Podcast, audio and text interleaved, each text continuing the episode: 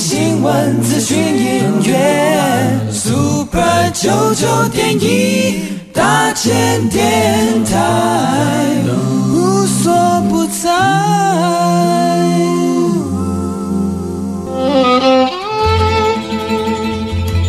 每一段关系都是一门功课，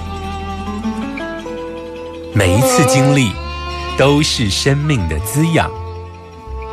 世界上最重要的东西，往往用眼睛是看不见的。One, two, three, four. 那我们就用听的吧。今夜遇见小王子。Suis-moi, là où je sais sourd, suis-moi. Et si je suis pas, suis-moi, là où je suis beau. Suis-moi, on y est presque, suis-moi. Là où rien ne presse, suis-moi. Et voilà que nous y voilà. Ta-da-di-dou-dou.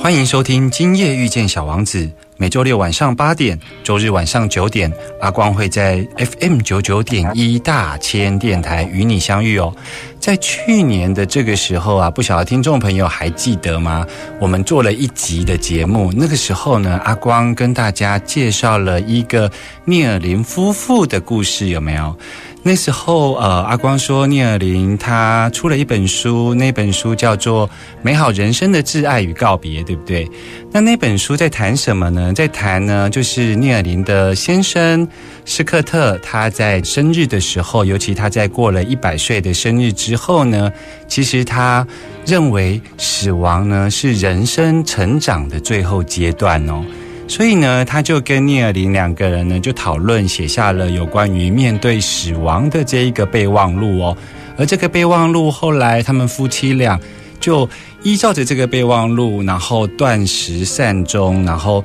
陪伴这个斯科特人生最后一里路哦。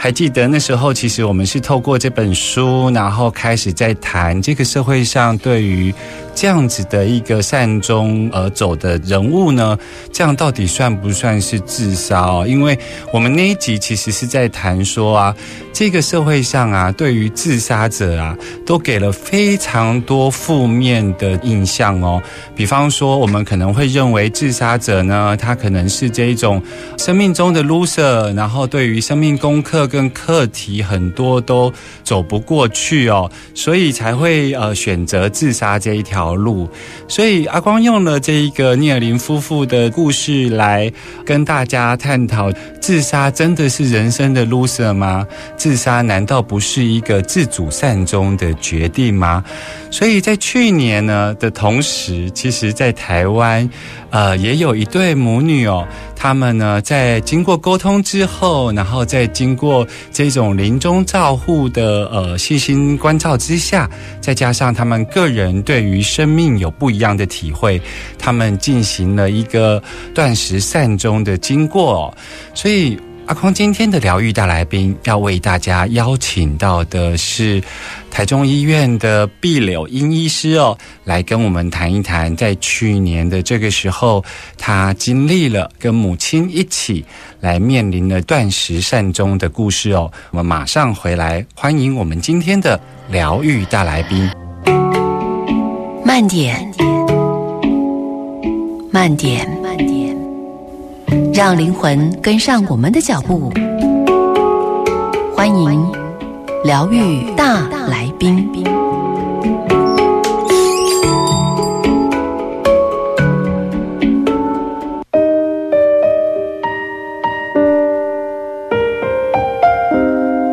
欢迎回来 FM 九九点一大千电台，今夜遇见小王子，我是阿光哦。在今天的节目中，疗愈大来宾阿光要为大家邀请到的是碧柳英医师哦。而在刚刚开始的时候，阿光有跟大家聊到，今天要聊的主题是什么呢？要聊的主题就是断食善终。什么是断食善终呢？就是当我们人生走到最后的阶段的时候，我们透过一个医疗照护或是临终照护的过程，让我们在面对死亡的时候呢，能够透过断食的步骤而能够自然的死亡，而不是医疗的死亡哦。所以今天的疗愈大来宾为大家邀请到毕柳英医师，嗨，毕医师好。主持人好，各位听众朋友好。是，毕医师，其实想跟你请教的，就是在去年二零二零年的时候，你其实陪伴了母亲来走这一个断食善终的这一条路啊。可以先跟我们提一下，是在什么样的情况下，你们会去讨论到要进行这个断食善终这样的事情呢？呃，因为我母亲哈，她在二十年前，她就被诊断有小脑萎缩症。嗯，那小脑萎缩症就是说，她的小脑的细胞哈会比一般人老化的快。嗯，所以她算是运气很好，她六十三岁的时候才被诊断。那恶化的状况算不是很快，嗯哼，但是还是就是会出现，刚开始是走路不稳，对。啊然后后来慢慢会连手的动作，哦也是不准确，然后后来会吞咽困难，没有办法走路，到最后他没有办法翻身。嗯哼，那吞咽困难哈、会让他吃东西要很小心，那很容易呛咳。嗯那每次呛咳，他都会觉得好像要呼吸停止一样。嗯哼，那不能翻身哈、我想我们想象一下，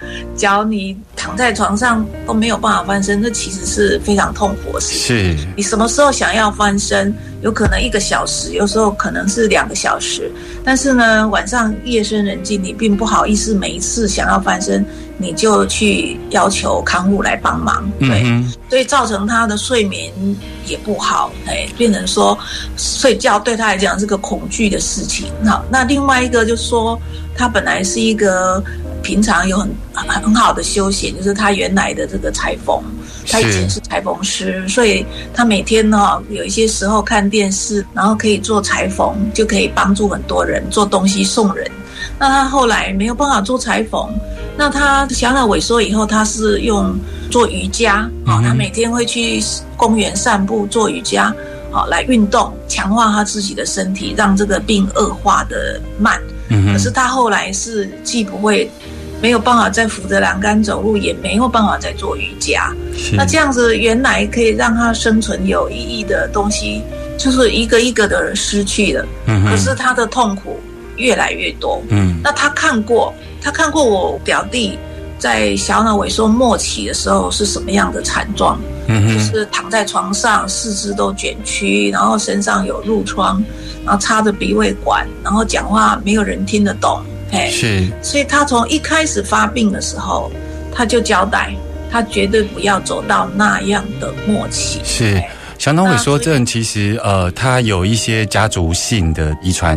基因在里头，对不对？对对，他所以他有看到你的表弟，对，而且我的舅舅、我的表哥，他们也都是病情很严重，然后后来用自杀的方法。是。那你们在什么样的情况下，是由妈妈先提出，还是你先提出？是什么样的方式谈到这个话题啊？就是说要我妈妈从一。确诊当时就告诉我，以后我情况很不好的时候，你要帮我解脱。嗯哼因为我这件妈妈所嘱咐给我的任务，我等于在脑子里已经存在二十年了，，嗯哼，所以我一直在留意，我可以用什么方法帮助妈妈。嗯哎，那刚好在二零一三年的时候，我看见一本书，一个日本的中村仁一医师哈，嗯他写的一本《大往生》哈。嗯那大往生的目的其实是在讲说，不要给末期的病人做无谓的治疗啦，嗯拖延他那个很痛苦的生命。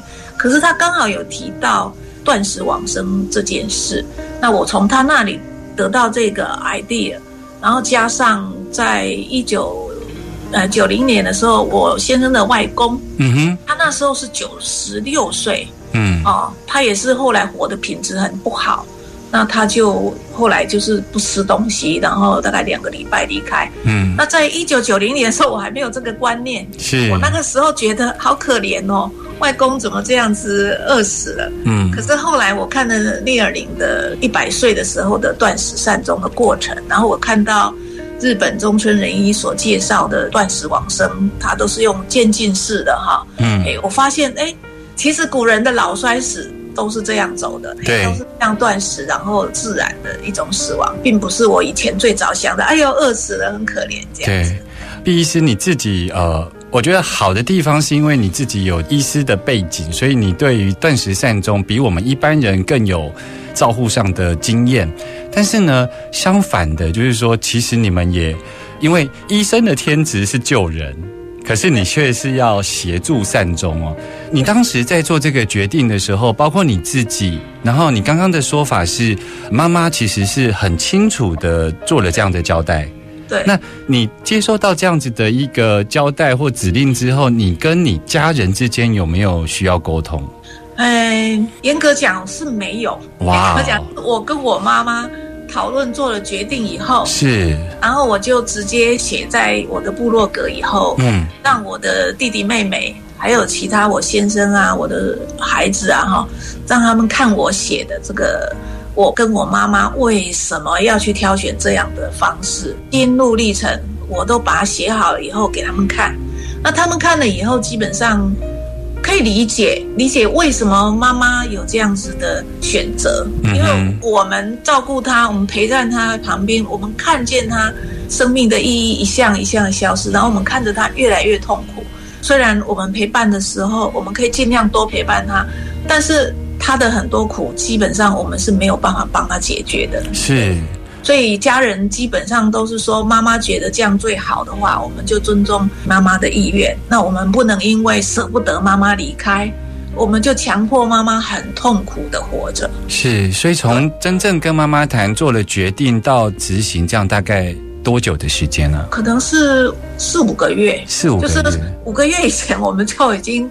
我们做好决定以后，我妈妈还有我的五个月，等到她觉得那个情况真的是太差了，嗯哼刚好她过了八十三岁生日，她好像觉得以前人家算命说她会活到八十三，她觉得我已经尽力了，这样、嗯嗯，对。所以等于是说跟家人的沟通，以及到最后走这一个断食善终的这一个经历，其实家里头还是有大概五个月的时间可以来适应跟调试，来面对这件事情。没错，这一点其实是很重要的。嗯嗯，因为那几个月里面，我们就每一个人都尽量。哦，就是像我回去的频率就有增加，然后我妈妈有三个曾孙嘛，是，哦，这样只要小朋友来，他就是很快乐。那我们也会尽量多带曾孙去给他看。其实呃，这个决定不容易，其实这个过程的陪伴也不容易。不过等一下呢，我们要来访问一下毕医师，就是那这个过程的步骤呢，到底是要怎么进行的？我们马上回来。égale m, c'est deux, un égale 今夜，遇见小王子。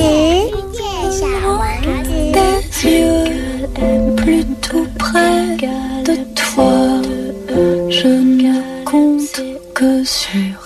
mes doigts.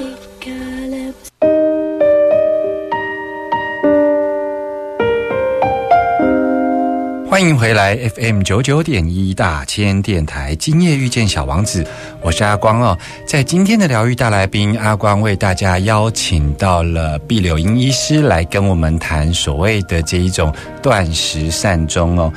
B C，我们刚刚呃，其实有跟大家聊到，就是呃，当时你母亲跟你做了这样的决定之后，那请问一下，那时候呃。从这一个决定到这个断食，其实你们呃整个家人或是家族，其实经过了五个月，然后慢慢慢慢，听说是在呃母亲八十三岁生日过后，就决定进行这个步骤，对不对？对，那但是步骤呢，长短大概多久？那那步骤的进行大概会发生什么样的事情呢？其实哈、我当初是无法预测要花多长的时间。嗯对，但是基本上我的遵循的原则就是说，我们不要突然断食，嘿，我想这样的话可能身体会吃不消。嗯那我们就是跟聂尔宁的方式很像，他就是不吃固体了以后，然后还吃一点流质。对，嗯那我妈妈的方法是刚开始就是三餐变两餐，变一餐，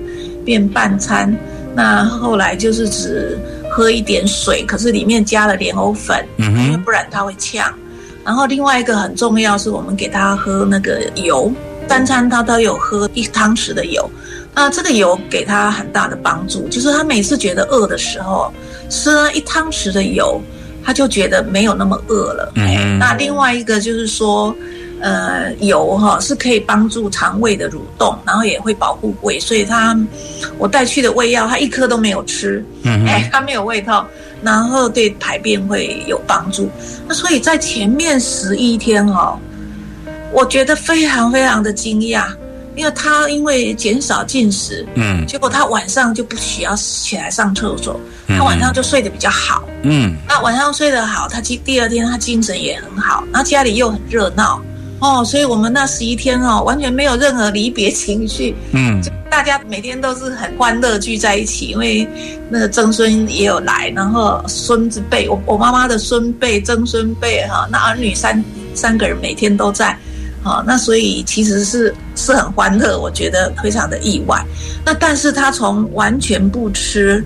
就只喝油跟一点点水之后，他就开始越来越虚弱，嗯。那大概是他这样子都没有吃，以后过了差不多五六天哦，他就开始脸整个瘦下去，眼睛凹陷，嗯然后眼皮哦好像也没有办法很睁开，然后讲话的声音哦就变得不清楚，然后又很小声。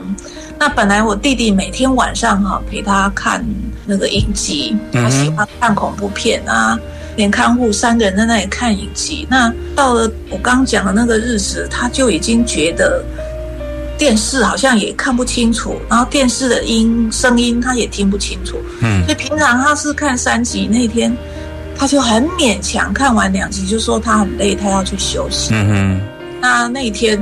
就是一个很大转弯，就是那一天我弟弟就跟我儿子老大，嗯。他们两个人就在那里痛哭。嗯。我带我妈妈进房间帮他处理完出来的时候，就发现啊，他们两个人在那里大哭。嗯我就问我儿子舅舅怎么了啊？是因为我我弟弟哭得特别厉害。嗯他跟我说：“你到底有没有跟舅舅讲清楚这整个断食的过程会怎么样嗯？”说啊，我说我也是第一次啊，嘿，嗯那我觉得不会有很大的痛苦，嗯但是我弟弟跟我儿子都觉得这样子看起来阿妈很辛苦，嗯哎，我们有没有别的办法？嗯我后来就觉得说，好，那这样我去找安宁疗护的医师打药，让他昏睡。嗯因为大往生里面提到，就说不吃不喝啦、脱水啦，最后人会昏迷。嗯但是可能我妈妈还要再过几天才有办法进入昏迷的状况。嗯所以我们就决定，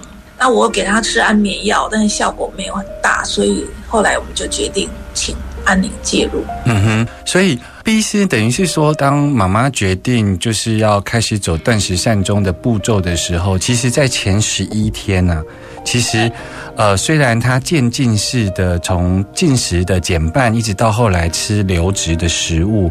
她其实这个渐进式的过程中，听你讲起来，他反而并没有什么精神不好，在那十一天前面十一天他精神更好，是，而且我那时候觉得，哎，我们人是不是吃太多了？啊啊！所以我觉得有一点讶异的是，我听说妈妈那个时候呃还会看影集、看书，都会进行，就是日常的生活都会进行。对所以每天很充实哦，早上看股票，下午看书，然后晚上跟我弟弟一起看那个恐怖片、还惊悚片，还可以看三集，是四十五分钟。我很难想象那个心理素质，哎，就是说他当他已经选择决定面对死亡，然后在这十一天他所做的事情，竟然是跟他如常的事情一样。对，就早上起来看股票，就是我们人都要走的时候，我们还会在乎这个吗？可他不是哦，他完全保留他原来的那个如常的生活，在面对他即将要到来的死亡哦。你说这十一天到后来，呃，往下走了五六天，他开始包括眼睛凹陷呐、然后变瘦。那你的弟弟开始发现，哎，好像那个样态看起来好像不符合他原来想象中的安详，所以他开始有一点。有一点情绪，觉得好像死亡真的要在妈妈身上发生了，对不对？哎，我当时觉得妈妈的这种虚弱有没有？嗯，是人要走是一定是必经的嘛。是，那所以我并没有觉得那么痛苦，对。嗯但是我弟弟可能他不像我是医生啊，我在医院看很多啊，嗯还有他一开始都觉得很不真实，这个事件非常不真实，嘿。嗯哼到那一天，他可能就是觉得，哎呀，看起来妈妈就要走了，嗯。哎，对，我想他有一方面是看到妈妈的虚弱不忍，嗯。一方面应该是突然感受到这件事好像真的要发生了，所以妈妈应该就快要走了，所以我觉得他应该是这两种因素，他突然整个情绪就没有办法了。嗯，所以在儿子的角色上，他他有不舍，然后他在自己的自我方面，他可能也真实的在面对死亡了，对不对？所以有这两两重因素在交织着。对我跟我妹妹也是全程陪伴，嗯。那我跟我妹妹，因为我们就是最近都在学佛，所以我们都在念那个佛经，对，所以我觉得也有可能那个东西就是有安定我们的情绪，然后我们又相信观世音菩萨和佛陀会来把我妈妈接到极乐世界去，所以我觉得我跟我妹妹很笃定。是，那我妈妈跟我弟弟哦，两个人比较像无神论者，嗯对，那我妈妈好像觉得我这一生责任已了。然后嗯没有遗憾，嗯所以 也没有亏欠任何人。然后他走以前，所有事情全部都交代好了，都安排很好。为什么他要看股票？他要在他走以前把股票做最好的处理，因为我们家其他的三个孩子没有人会做股票，嗯所以他就是要把这些事情都处理好。他好像就是觉得我这一生就是没有遗憾的完成了，所以我要离开一点都，我觉得他心里没有任何的，我没有听过他讲什么恐惧的事情啊、不舍的事情，他没有哎、他急着，哎、还怎么到现在还没走？嘿，妈妈是急着，就是希望早一点走，她早一点舒服，就可以没有痛苦了，就可以自由自在。所以她这个整个过程，妈妈是还在清醒的时候，妈妈是一直是保持着她期待面对这样的事情发生对，她一直希望可以早一点走。是，我觉得这次是很特别，尤其 B 师说妈妈是比较倾向无神论者，不像我们有一个信仰在背后支持。尤其呃所谓的信仰在背后支持，是包括这个信仰带给我们对死亡的看法啦，哈。对，所以我觉得，诶、我觉得妈妈做了一个非常非常好的，像我妈妈。过世那一年，我过年的时候呢，我不管任何习俗，我就贴了一个春联，叫做“福慧传家”，是因为我妈妈对我们家庭做了一个非常好的示范，你知道吗？我觉得毕医师的妈妈也是，她给我们一个非常很特别的生命教育。对，所以这一次我们等于三连曾孙，曾孙还不懂了哈，嗯至少三代都这样陪伴他这样走，其实他是给我们一个很好的一个生命教育。对，是，像毕医师，你还有一些呃医疗上的资源可以去询问。那如果一般的民众在面对这种断食善终的情况，或者是不一定是断食，而是面对自然死的情况，也就是说呃不积极的治疗，然后自然死，他在这个过程中断食期间的照护。有什么特别需要注意的地方吗？因为像你刚刚讲到说，要那个最后阶段那一口油很重要，是因为卧床，所以他可能会有排便不顺的情况，是吗？哎，因为他吃的少哈，然后卧床，而且老人家本来便秘的机会就很高，嗯。所以我很感恩，这是一个安利疗护的护理师建议的。嗯哼。他建议我说，你你要每天给他吃一匙的油。嗯哼，那后来我们挑了好几种让他选，啊，他挑让他觉得口味最好的。嗯，对，所以他是自主进食这样子的，哎，因为油哈、是黏黏的，对，哎，所以水很容易呛，对不对？是可是，黏黏的，像莲藕水啊，它是一个 semi liquid，就是它是一个糊状的东西哈、嗯它是油的东西，所以它喝下去完全不会呛，很容易喝下去。嗯哼，那如果在走断食期间呢，你你自己觉得照护上最需要费心的是什么事情？以我妈妈来讲，花最多时间的应该是因为他不会自己活动了，然后也不会自己翻身，嗯哼，所以她坐在固定一个姿势久的时候，比如说坐在沙发上，坐到一定的时间，他会屁股痛，嗯。哦，所以我们有时候就把他拉他站起来以后，帮他拍一拍屁股，再坐回去。那另外，他躺在床上久了，因为他也不会翻身，他到后来很虚弱，连手脚自己动一动都不太有力气，所以后来每隔一段时间一定要去帮他活动他的手脚，轻轻的帮他按一按，那这样这些筋骨哦才不会因为固定没有活动而不舒服。嗯嗯，那另外在大小便方面，到末期后来的话，他没有能力起来上厕所的啦，所以就是要用尿布。他本来都会自己解尿，到后来几天也是尿不出来，嗯坐在马桶上还尿不出来，所以后来是靠我帮他压尿。对，就在耻骨上方哈、哦，拳头这样慢慢把它尽量压到底下，那就那小便都还有解，都是可以解出来。嗯，对，那大便最后的话很虚弱，就是有几天要用甘油球。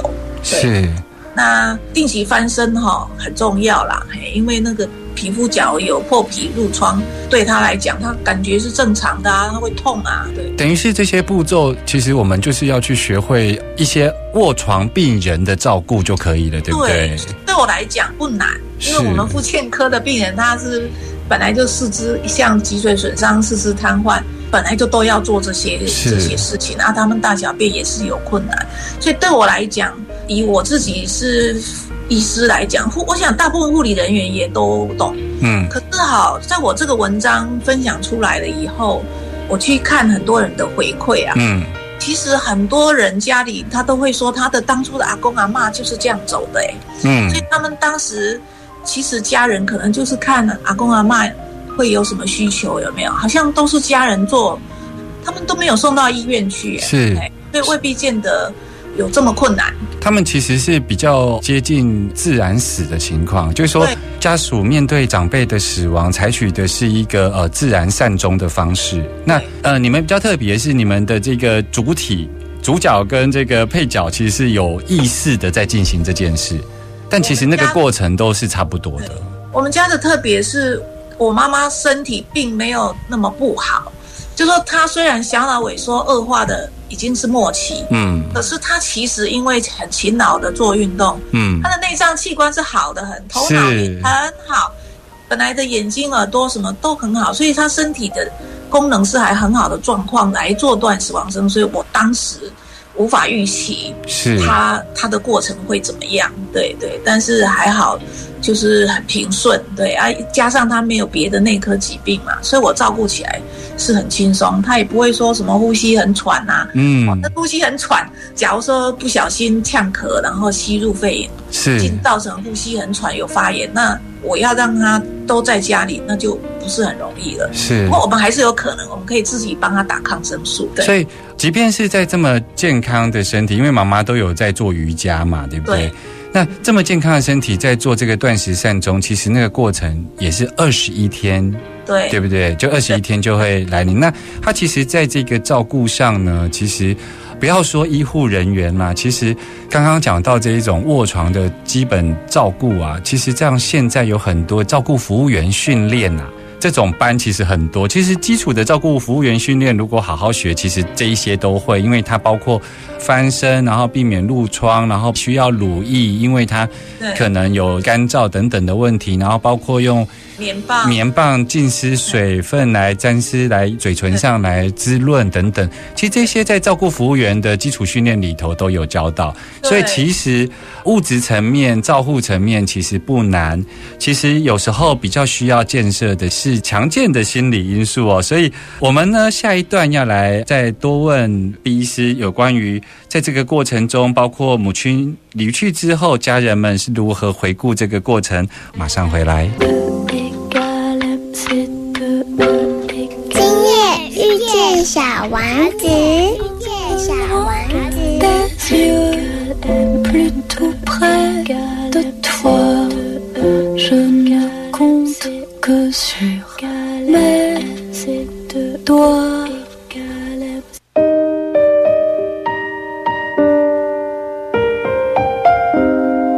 现在所收听的是 FM 九九点一大千电台，今夜遇见小王子，我是阿光。在今天的疗愈大来宾，阿光邀请到了毕柳英医师来到我们的节目中，跟我们谈一谈这个有关于他跟他母亲的故事，他如何陪伴他的母亲来进行所谓的断食善终哦。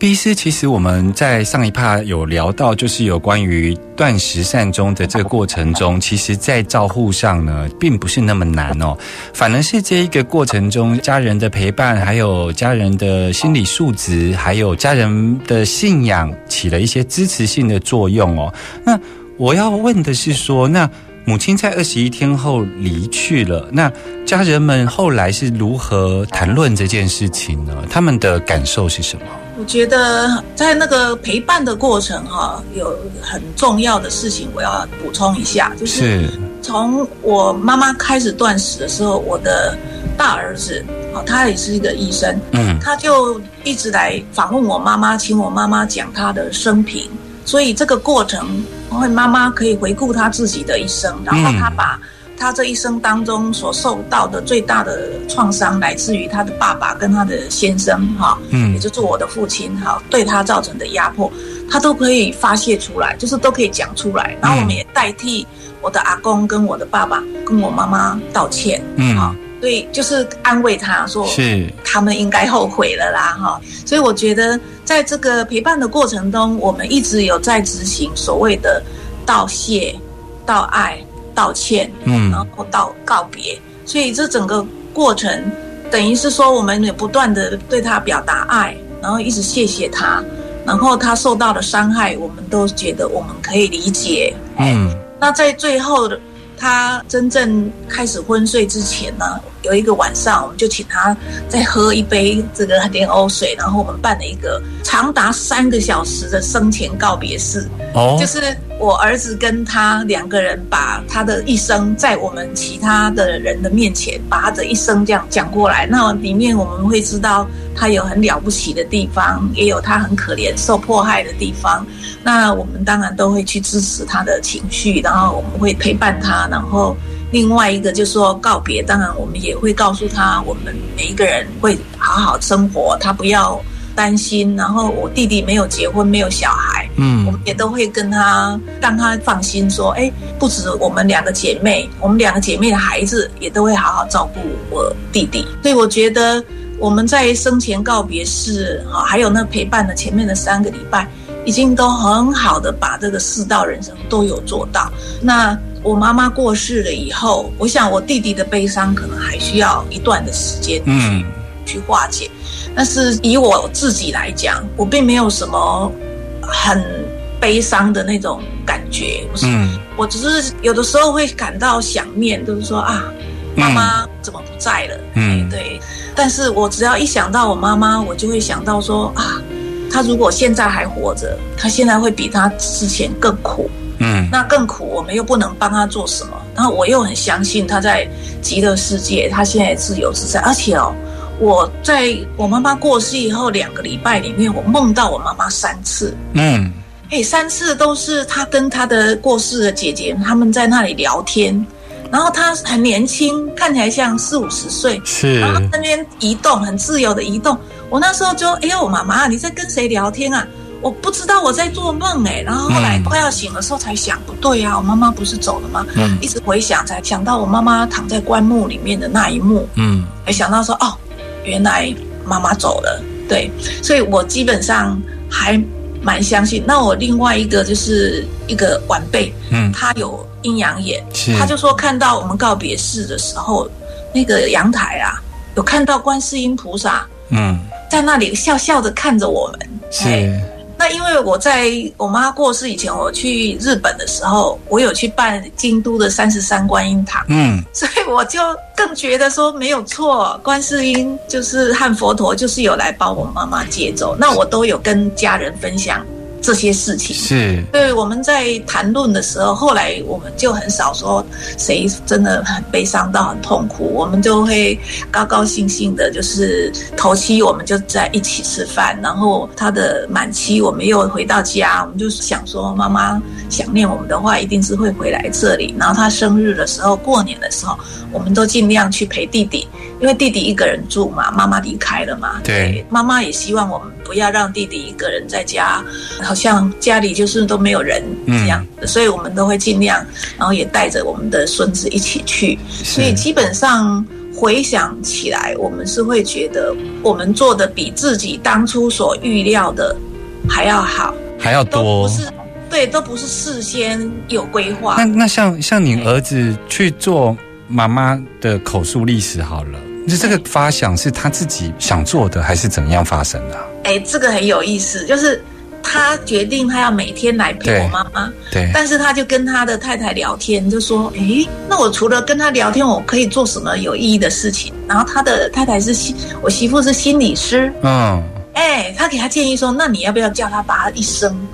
从头讲一遍？”是那他第一次开始做这几个动作的时候，我就说：“我也觉得这个 idea 很好。是，”那我就在旁边听，那我就发现有很多故事，我妈妈有的并没有跟我讲。嗯，其中我让我们印象最深刻的一件事情，就是说他在他告别式那一天晚上，才当着所有的人讲，我爸爸每次发脾气、情绪勒索他的时候，他常常要下跪，嗯，他道歉。我那时候觉得这件事，我妈妈竟然藏在心里几十年，是一定是因为那是一个很羞愧的事情。是可是他在最后的时候，他讲出来，是。我很高兴他讲出来，虽然我听了很难受，是，我爸怎么可以这样对我妈？对。可是我高兴他说出来，因为他说出来就被看见，对。被看见了，我觉得他心里就会得到疗愈。对，所以基本上，我觉得这整个过程，只要我们大家都用心的、好好的去陪伴，然后又长达三个礼拜，其实我们真的有让妈妈看见她自己的价值，这个很重要哎。妈妈年纪这么大哈，尤其是女性的这种角色啊，她能够在这个回溯的过程中，能够愿意把这些事情讲出来，然后放下。这个跟她其实先有一个前提，就是她已经在面对死亡，就是死亡在那个前面了。所以，因为我看到很多传统的女性，其实当她没有去意识到面对死亡这一关的时候，很多的委屈她其实是不会讲出来的耶。对，哦，所以妈妈因为知道了，所以他就觉得好，我不要再藏这些什么秘密。是是，对，我要就是让你们知道。所以我觉得这二十一天的过程，其实它是一个疗愈的过程呢，就包括他个人对于从人生的这种很多故事的回溯，然后一点一滴的放下，包括他所担忧的事情，然后家族在这一个生前的告别式给他的回馈，你所担忧的事情，我们会把它好好的做好。这过程其实是有爱的流动在里头发生的。对，我觉得我们做两件很重要事，就是他因为从小被我外公跟我爸爸都是用骂的，骂他笨这样子，嗯，他是一个很没有自信的人。那这个事情，我们花了很多很多的力气，告诉他你哪里多棒，哪里多了不起，做了多好事情，就是要让他认识他自己的价值。是那，第二个就是他的遗憾，对就，是他对因为公他的爸爸跟他的先生对他的压迫，他的这种心理的那种怨、这种遗憾，我们都同理了。是我，们全部都同理了，我们都觉得啊，真的是你真的是好委屈啊。然后我们也知道他们这样不对，我觉得他们也已经后悔了。是哎对，所以我觉得他把遗憾放下，然后自我价值看见了，是然后加上我们的道谢跟道爱，我觉得他是没有遗憾的离开。是，然后就是他自己也相信，也许他觉得没有死了就是没有了，嗯哎，那那也没有关系，总之他就没有苦了。不过他有讲一句话，所以他也也未必见得是无神论的，他一直讲说我要去云游四海的。是是，哎，他会看着天上的云说啊，做云哦最好，对，那我就要去云游四海了。是。对，听说毕是你其实在这个过程中，包括我们刚刚提到，这其实是一个疗愈，然后有爱的流动的过程。对，你你其实是有意识的想要把这个过程写成书，对不对？你目前在计划写书是打算什么时候出版呢？这个蛮好玩的，就是我其实只是把家里的这个事情当成习惯，在我的部落格发表。嗯，但是很意外的，很多人的转对以，后很多的媒体报道之后，是有一个出版社，是他主动问我愿不愿意出书。是，对，那我想一想了以后，哎，觉得好像有很多事可以说明，譬如我妈妈这样子一个女人的一生，对，家庭里面的伤害，然后他做个断食的详细的过程，嗯，然后后面呢，结果我另外就是就是也写到善终，就是台湾目前的善终的困境是什么，嗯。然后已经有哪一些法案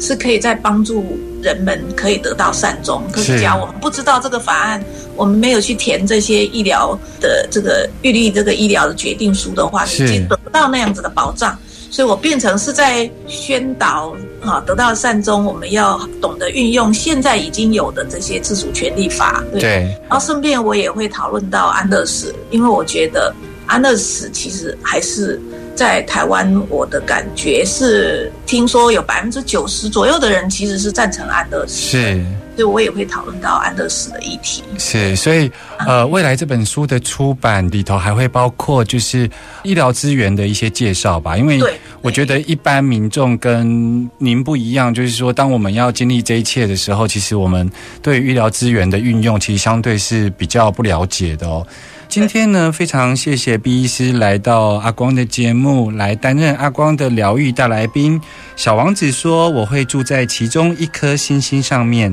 在某一颗星星上微笑。每当夜晚你仰望星空的时候，就会像是看到所有星星的微笑。”我们下周见喽，拜拜。